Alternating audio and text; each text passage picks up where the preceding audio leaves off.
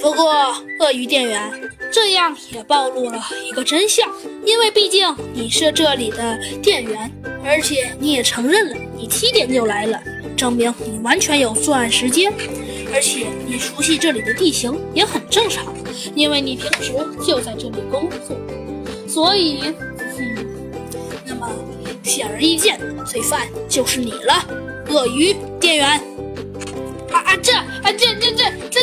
能呢？嗯，肯定不是我。哼！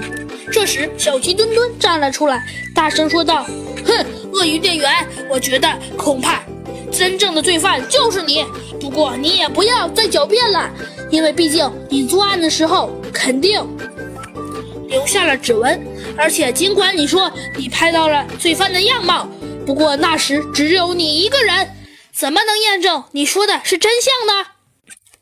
很快，警察局啊就派来了一些专业工具，与鳄鱼店员的指纹核对了一下，果然，真正的罪犯就是鳄鱼店员。可是事情却远远没有结束。尽管确实抓住了罪犯，但是防盗玻璃却这么容易碎，是一个很大的问题。猴子警长很快就调查了出来。